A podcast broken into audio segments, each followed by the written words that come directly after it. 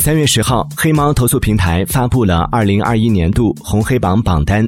网约车领域二零二一年度有效投诉量为七万一千一百一十单，较去年增长百分之一百一十九点四四。其中值得关注的是，位于网约车领域黑榜的易到用车。截至目前，黑猫投诉平台已累计收到针对易到用车投诉一千六百余单，但其官方回复率仅为百分之十七。